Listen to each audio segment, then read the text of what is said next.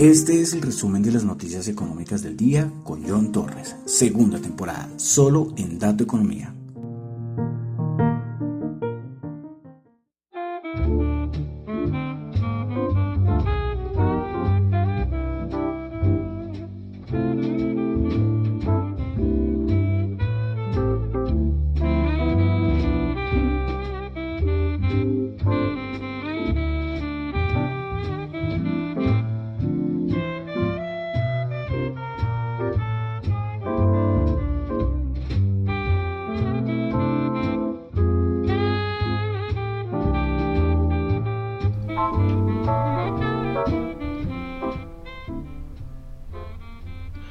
Muy buenas noches, son las 8.01 de la noche, casi, casi, hoy sí cumplo con la hora que era 8 de la noche, 8.01 de la noche de hoy miércoles 6 de abril del año 2022, 8.01 de la noche desde Bogotá, Colombia, porque yo estoy en ese momento en Bogotá, Colombia. Por si acaso, y yo sé, muchas gracias eh, que me escuchan en otras partes, el podcast, en los datos estadísticos, tengo oyentes en Estados Unidos, en España, eh, bueno, en varios países. Muchas gracias. Yo, verdad, hasta ahora fue que creo en cuenta agradecerles a todos, a todos, a todos los que escuchan. De verdad, eh, es un formato interesante, le gusta a la gente para estar al día. Por eso es que siempre yo sufro con el tiempo, porque la gente quiere un resumen y un resumen de una hora no le gustaría a nadie, eso no es un resumen. Eh, entonces trato que siempre sea súper rápido. ¿sí? A veces lo cumplo, a veces no. Entonces, pero bueno, siempre trato de que sea más bien rapidito y dar lo, importante, ¿no? Entonces, eh, por eso, por eso estoy acá entonces en el resumen de noticias económicas, por acá que me suenan cosas. Y bueno, 8.02 de la noche, vamos a comenzar. Quiero saludar primero a los que me escuchan en vivo en Radio Dato Economía. Muchas gracias, muchísimas gracias los que me escuchan en Radio Dato Economía los que escuchan, ah bueno, los que escuchan Radio de Economía, tanto en la aplicación, en Ceno Radio, que está para iOS y Android, o como en la página web. También saludos a los que escuchan el podcast en Spotify. No olviden calificarlo de unas 5 estrellas. También los que me escuchan en Apple Podcast, no olviden calificarlo también de unas 5 estrellas. Y también en Google Podcast, también ahí estamos aunque ahí no se puede calificar. Y en Tita TV, ahí es donde yo más sufro. Es un cambio, recuerden que yo antes estaba en YouTube y tomé la arriesgada decisión de pasarme a Tita TV. Ahí ven los videos, pero no se suscriben mucho. Pero bueno, no importa, conózcanla y que vean algo diferente a nivel de plataformas de streaming descentralizadas. Bueno, entonces vamos a comenzar con el resumen de las noticias económicas del día. Recuerden que lo que yo comento acá son solamente opiniones personales, no es para nada ninguna recomendación de inversión. Listo, entonces vamos a iniciar. Vamos a comenzar con China y tuvimos dato del PMI servicios, el de Caixin. Anterior 50.2, se esperaba 49.7 y ¿saben en cuánto quedó? En 42.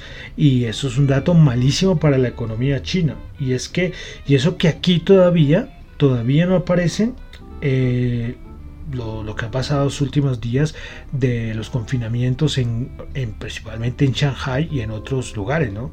Eh, veremos entonces si esto sigue así el, los PMI de China del mes de abril van a salir horribles. Eh, tuvimos también PMI en Hong Kong también dato malísimo.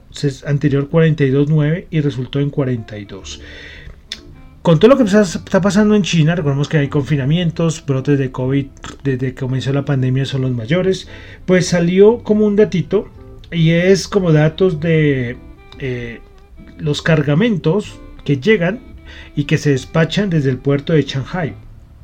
Pues eh, aparece un dato, es una gráfica, a ver si la, comparto después, aunque no creo que ya la compartí, sí creo que la compartí en, en la cuenta de Dato Economía y entonces es ver cuántos son los tiempos de espera eh, y cuántos barcos están esperando tanto para salir como para llegar. Y es un dato muy importante por lo que está pasando en, Shanghai. Listo, pues eh, normalmente la media más o menos para el mes de marzo es entre 140 y 150 eh, 140, 150, un poquito más de barcos esperando, como dicen, llegar o salir del puerto de Shanghai.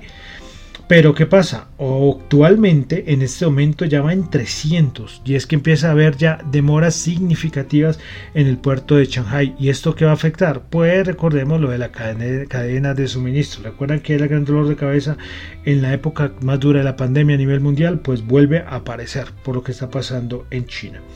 Bueno, pasamos a Europa. Eh, tuvimos dato de índice de precios del productor del mes de febrero en la eurozona.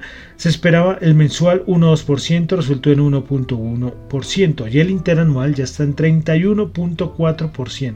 Siempre traten de mirar, yo siempre doy acá el dato de inflación y el dato de índice de precios del productor.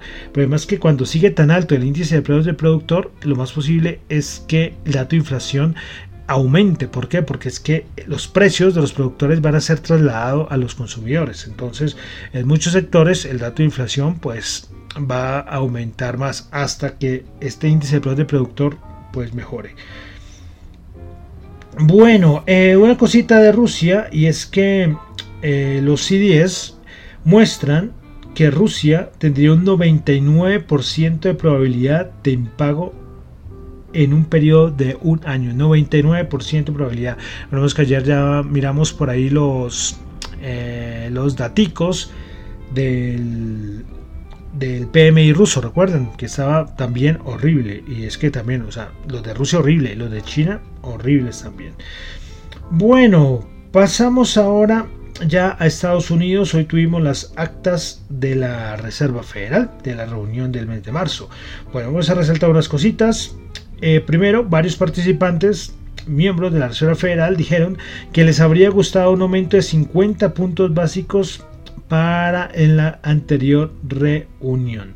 También unos miembros de la Reserva Federal expresaron su preocupación y dijeron que dependiendo de los desarrollos económicos y financieros se podría tener un cambio hacia una política más estricta. También en las actas de la Reserva Federal eh, se estableció como idea empezar a reducir el balance a partir del mes de mayo a un ritmo de 60 billones en bonos soberanos y 35 de bonos hipotecarios hipotecarios al mes. ¿Y es que significa esos 60 billones y 35 en bonos hipotecarios? Pues que sería casi el doble de velocidad a lo que se aplicó en 2018. Vemos que varios se han dicho eso. Eh, Brainer lo dijo ayer, que lo que tenían que hacer era hacerlo la reducción del balance mucho más rápido a lo que se había hecho antes.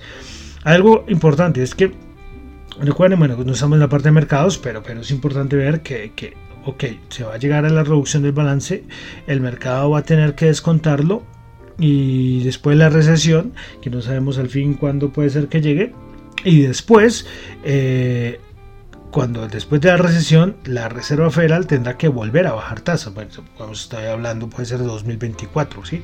Pero son movimientos que uno tiene que ver qué es lo que puede pasar, no lo que, lo que pasó ni lo que está pasando hoy, sino lo que va a pasar. Bueno, pasamos a Colombia. Tuvimos dato de inflación. Variación mensual para el mes de marzo del 2022, 1. Respecto, si lo comparamos con variación mensual del mismo marzo del 2021, 0,51. Variación año corrido, 4,36.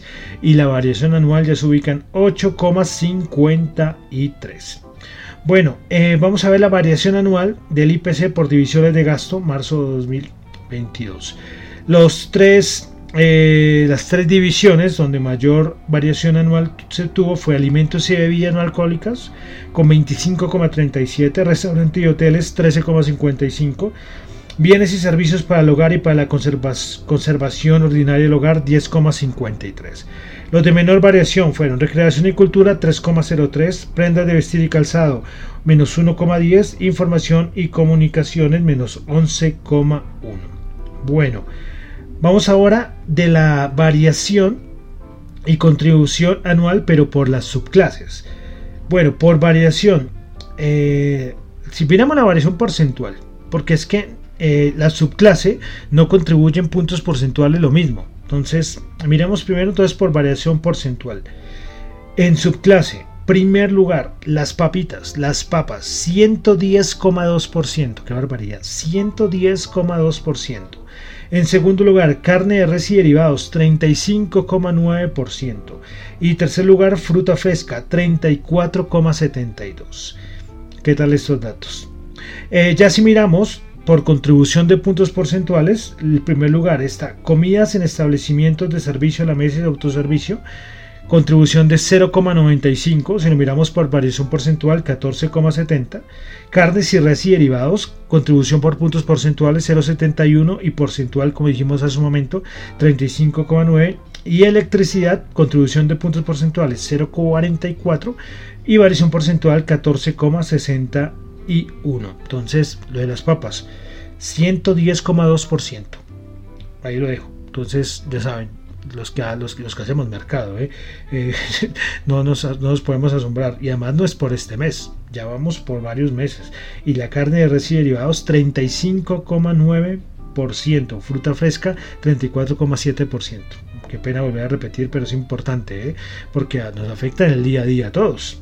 Los que estamos aquí en Colombia, bueno, aunque el problema de inflación es algo mundial, ya les he comentado en España también cómo están sufriendo con algunos algunos, eh, algunos eh, artículos que están carísimos y escasos también en algunas situaciones. Bueno, y para cerrar, yo creo, eh, sí, listo, a ver, y para cerrar entonces con la inflación en Colombia, tuvimos la variación anual de los índices del producto del consumidor por dominios geográficos. Las tres regiones en Colombia con mayor variación, Santa Marta 12,63.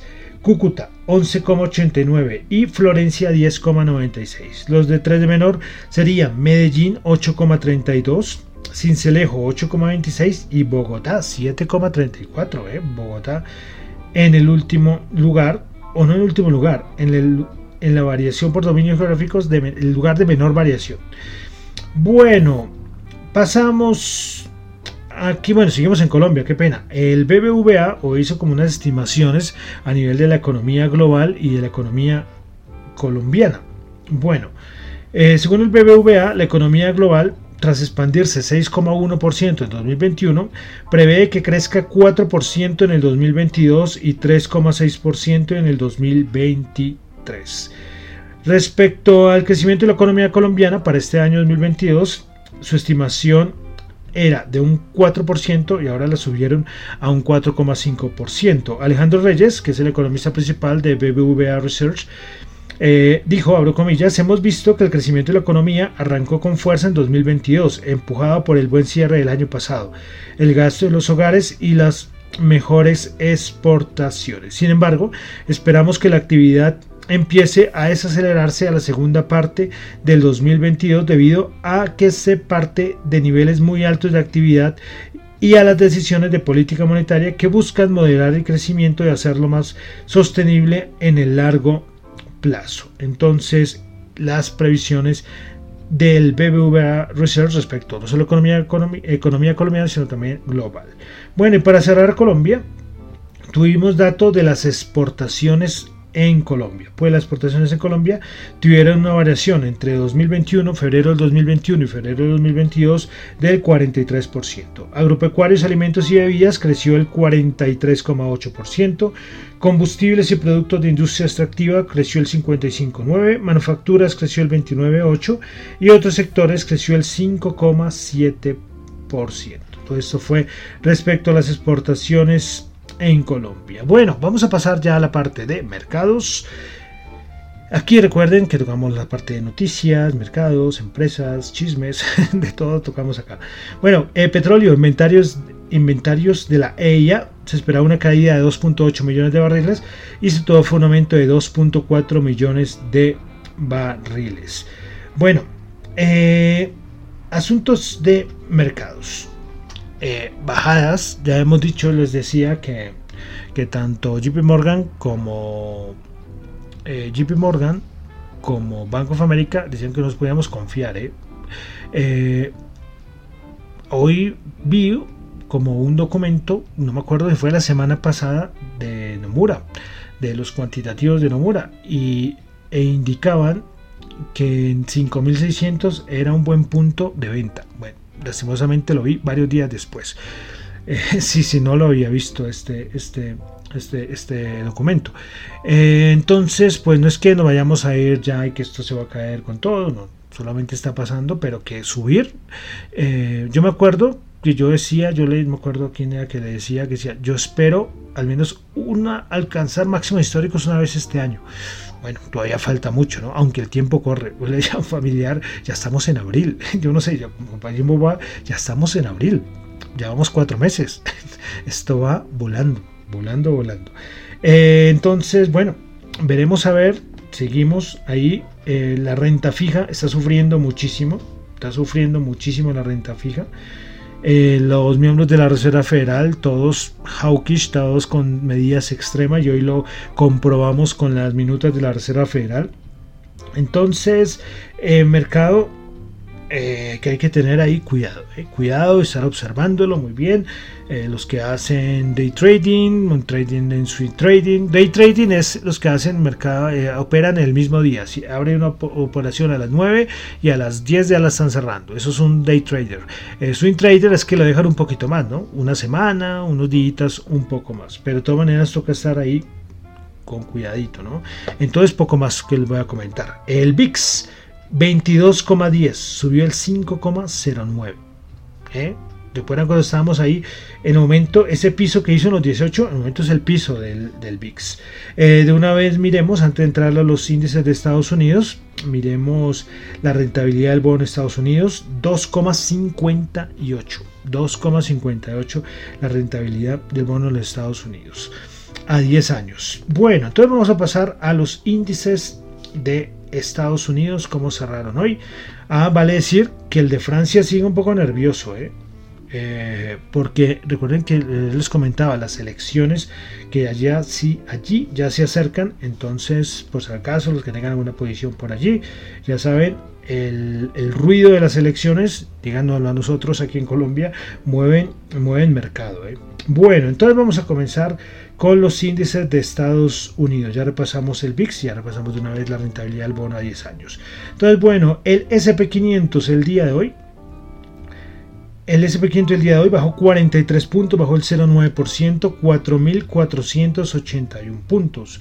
Principales ganadoras en el SP500 hoy, Eli Lilly subió el 4,5%, NRG 4,2% y Dollar General subiendo el 4,2%. Principales perdedoras, Norwegian Cruise bajando el 6,8%, Penn National Gaming bajando el 6,7% y Cal Caesars bajando el 6,6%. Vamos ahora con el Nasdaq 100 que el día de hoy bajó 321 puntos bajó 2,1%, 14.498 puntos. Principales ganadoras, Exelon subiendo el 4%, American Electric subiendo el 3,1% y AstraZeneca subiendo el 3%. Principales perdedoras, Datadog bajando el 6,5%, Nvidia bajando el 5,8% y Z, no sé cómo se pronuncia esta, Z Scalar 5,2%.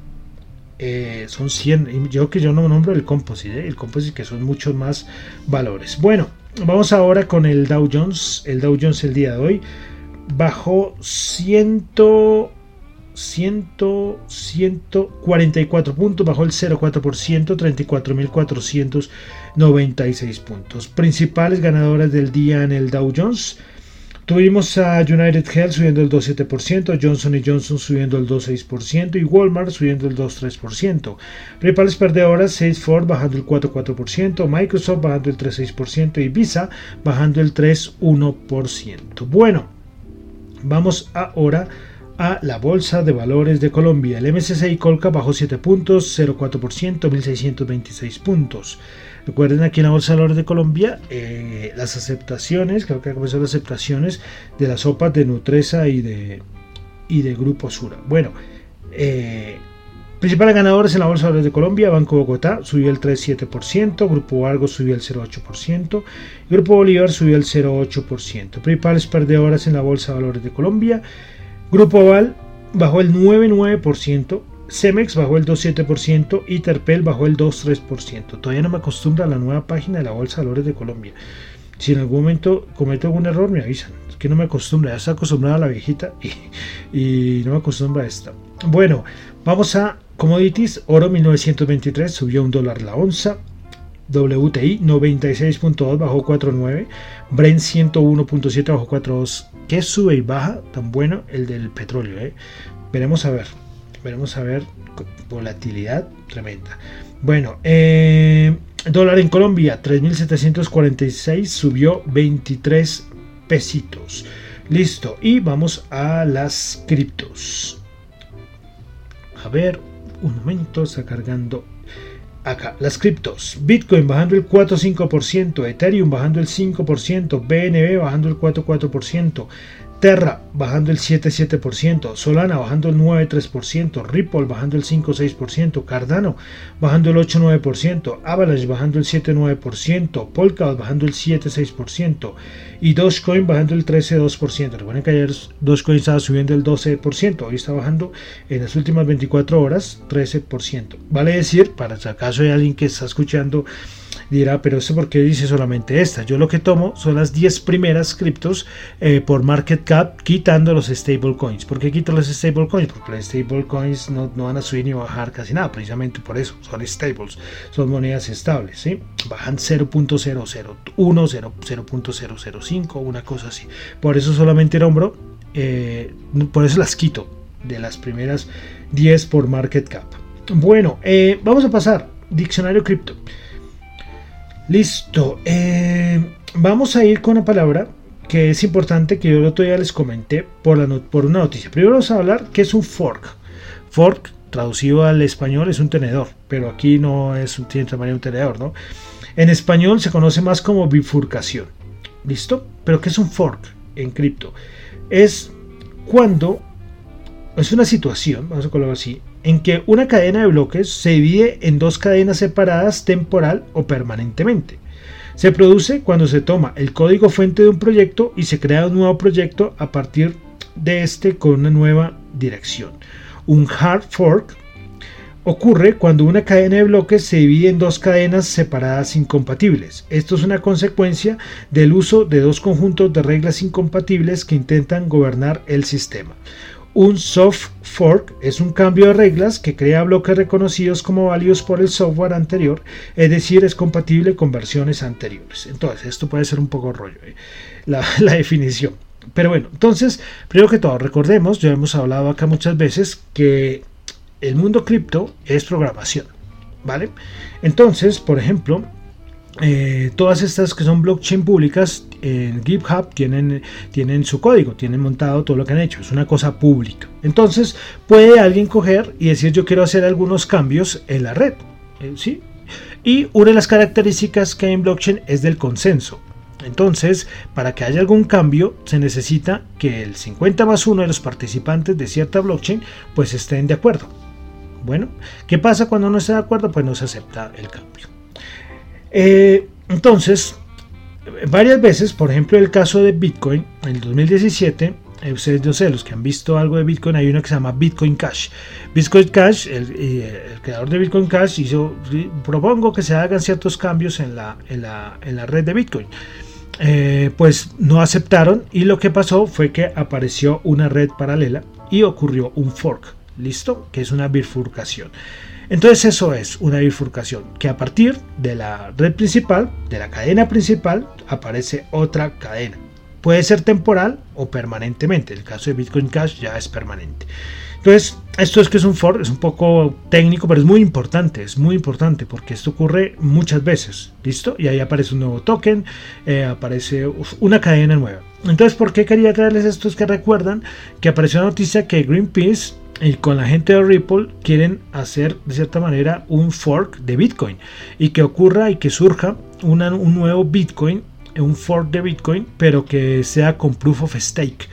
Eh, creo que no me acuerdo si ya he hecho esa definición, eh, Proof of Work es todos esos computadores que ustedes ven, no computadores, perdón, todos esos equipos que están conectados eh, y resolviendo algoritmos, que es el gran discusión eh, por los medioambientalistas, que esto contamina mucho y es principalmente es por el Proof of Work, la prueba de trabajo. Un montón de equipos resolviendo algoritmos. ¿Listo? Pero hay otra forma de validar las transacciones, de confirmar las transacciones, que es por Proof of Stake. Y esto no requiere todo este esta monstruosidad de consumo energético y computacional. Entonces, Greenpeace ya podrán saber por qué quiere hacer este cambio de Bitcoin a otro Bitcoin un poco más eh, eh, que proteja más el medio ambiente y más responsable y todo esto. Y entonces lo que quieren hacer es un fork. Bueno, entonces por eso es que yo quería como comentarles eh, y explicarles un poco qué es un fork por eso cuando salió una noticia, la semana pasada creo que fue, yo le dije, primero vamos a explicar qué es un fork, una bifurcación, para después sí poder eh, hablar sobre la noticia. Y la noticia ya la comentaba. Entonces que Greenpeace quiere hacer un fork, quiere sacar otra red paralela y sacarle otro hijito de Bitcoin. Ojo, de fork de Bitcoin hay un montón y de Bitcoin Cash también sacaron otras. Es decir, de Bitcoin Cash se desprendió de Bitcoin y, aparecieron otras. Creo que Bitcoin USB, creo que esas también han, sido forks de forks. Entonces pueden ahí hacerse una idea. Bueno, un poco complicada ahí la definición. Espero que me hayan entendido algo. Si no pueden buscarlo. ¿eh? de todas maneras, yo como les digo acá, yo solamente doy alguna información, pero ustedes pueden confirmarla en otros, en otros medios, ¿no? De libros, videos, lo que quieran. Bueno, entonces ese fue el diccionario cripto el día de hoy con la palabra del día fork, que porque está en inglés, ¿no? Porque es F, que en sí es bifurcación.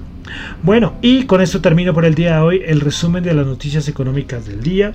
Recuerden que lo que yo diga acá son solamente opiniones personales, no es para nada ninguna recomendación de inversión. Mi nombre es John Torres me encuentra en Twitter, en la cuenta arroba Yonchu, en la cuenta arroba Dato Economía y para asuntos de la emisora, cualquier aporte que quieran enviarlo para el formato audio es bienvenido. Con el fin, recuerden que Radio Dato Economía está con el fin de promover la educación económica y financiera.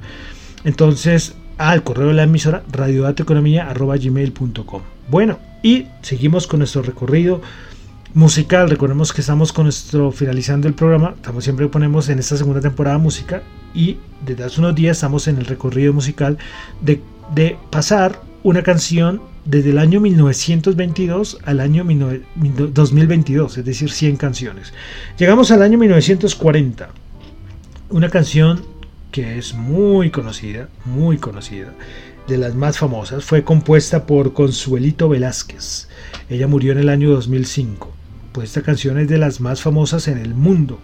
Eh, y quedó el famoso, más famoso en el mundo en el siglo XX. Pues bueno, vamos a escuchar una versión de un grupo también muy conocido de boleros que se llama Los Panchos. Pues esta canción del año 1940 es la canción Bésame mucho. Muchísimas gracias.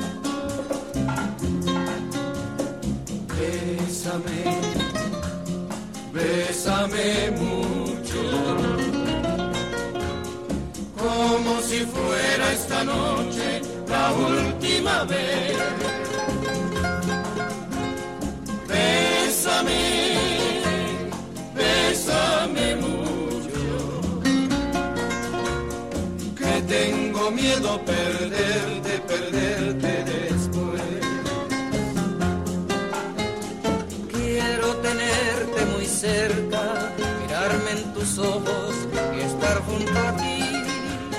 Piensa que tal vez mañana estaré muy lejos, muy lejos de aquí. Bésame, bésame mucho, como si fuera esta noche la última vez. bésame, bésame mucho, que tengo miedo perderte, perderte.